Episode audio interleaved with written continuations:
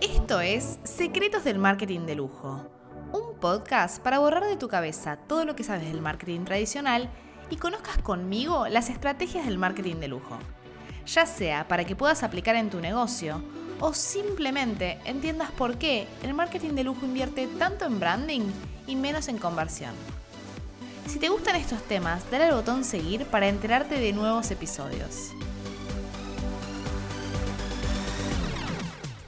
Hola, soy Vicky Chazal y bienvenidos al episodio número 17 del podcast.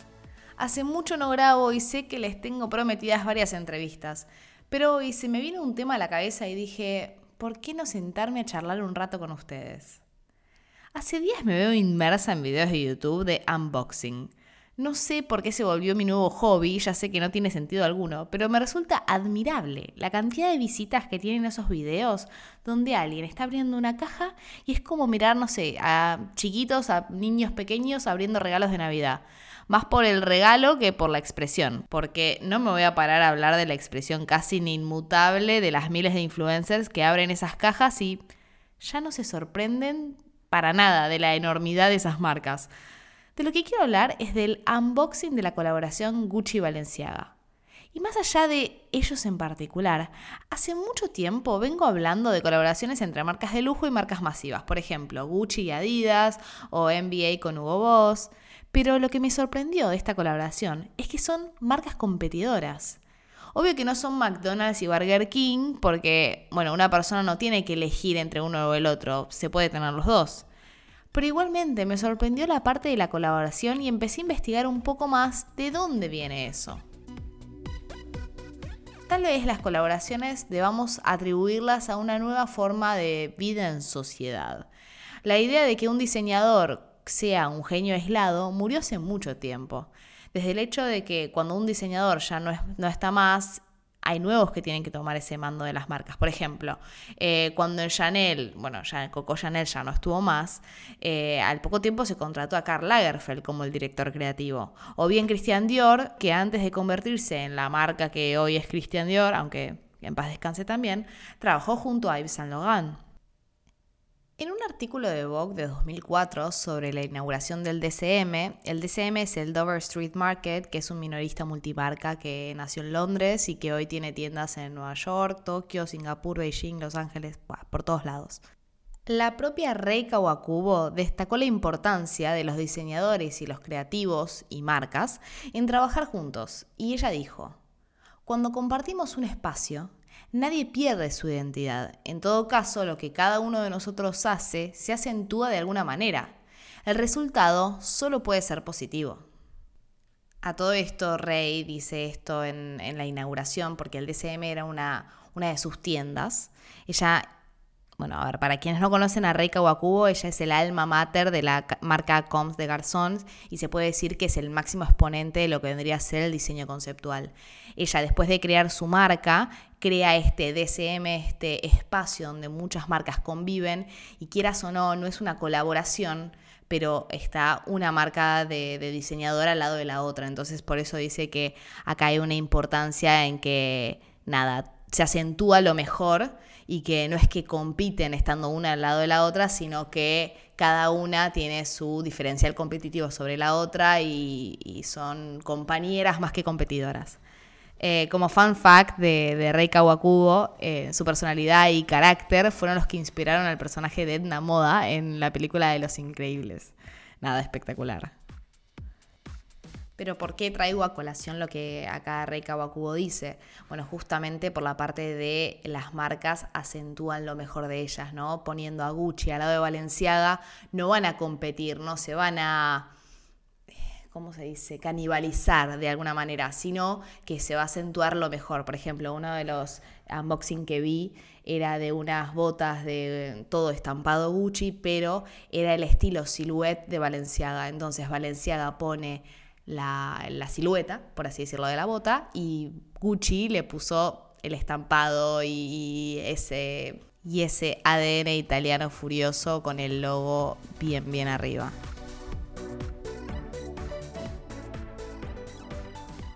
Bueno, claramente, así como vicié con YouTube, después me puse a viciar con Bob y encontré un artículo de 2019 donde se destacan algunas de las claves para que una colaboración destaque en un mundo donde ya está plagado de co-brandings.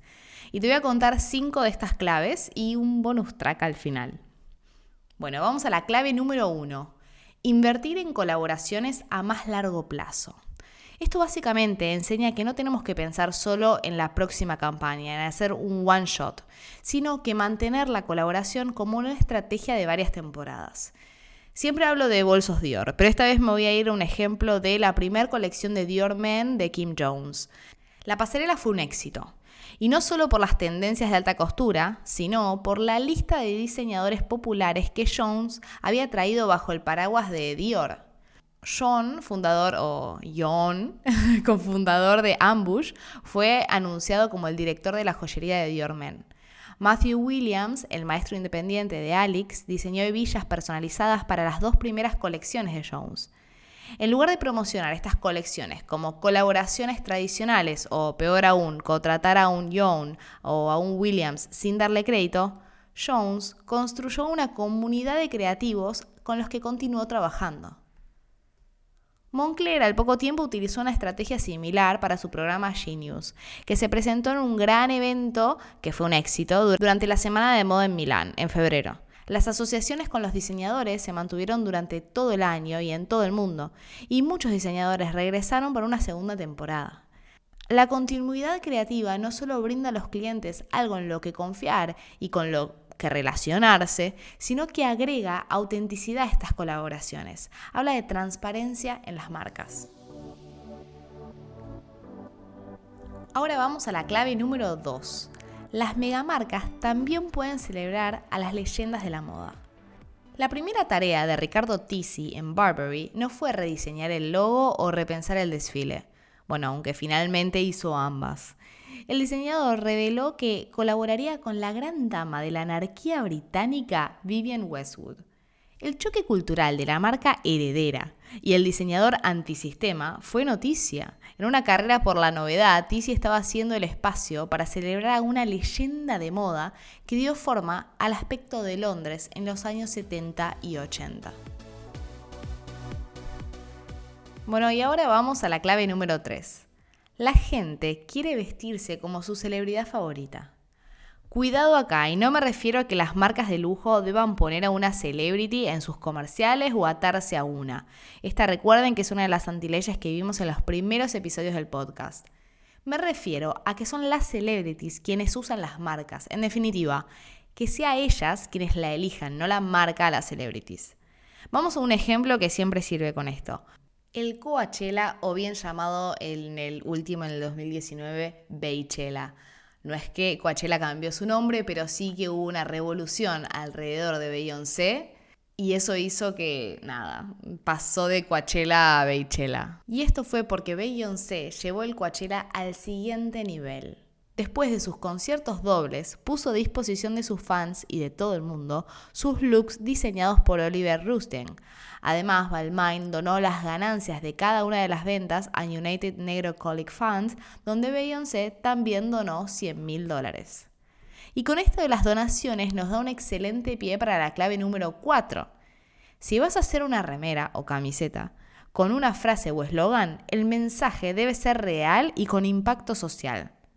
Las camisetas con mensajes de política, o bueno, antisistema o apolítico, han estado de moda desde el día más oscuro de 2016. Pero pocas tienen tanto impacto como las de la colaboración del Programa Mundial de Alimentos de Valenciaga. Las ganancias de las camisetas de Valenciaga beneficiaron al PMA y con ello fueron uno de los artículos más instagrameados de la temporada. Y pasemos a la última clave, la clave número 5, y esta me encanta. A veces tres cabezas piensan mejor que dos. Con el conocimiento tecnológico de Nike, como pegamento conectivo con Virgil Abloh, diseñador de Off-White que en paz descanse, y Serena Williams, repensaron el concepto de ropa de alto rendimiento y los códigos de vestimenta del tenis con dos looks innovadores para el US Open de este año. Bueno, de este año, del año 2019 cuando leí esta, esta nota. A lo que voy es, acá se unen Nike, con Virgil y con Serena. Tres cabezas que piensan mejor que dos. Y bueno, ahora sí, lo prometido es deuda. El bonus track, uno de los puntos que no debería ser clave, sino mantra para las marcas que están tan acostumbradas, bueno, a las marcas que no sé si están acostumbradas, pero que utilizan rainbow washing, pink washing y todo el washing que exista. Esta clave o este bonus track es súper importante. La sustentabilidad no tiene que ser una palabra de moda. La sostenibilidad no es un tema de nicho. Todos, desde las bestias exageradas hasta las damas amantes de la higiene, son responsables de cuidar nuestro planeta. Y en Adidas, Estela McCartney cambió el cuero real por cuero vegano. Los clientes no compran algo porque sea sostenible, compran algo porque es bueno. Y si además eso es sostenible, van de la mano. Y hasta acá hemos llegado con el episodio número 17 de este podcast. Si te gustó este episodio, activa la campanita para que te avise Spotify cuando sale uno nuevo.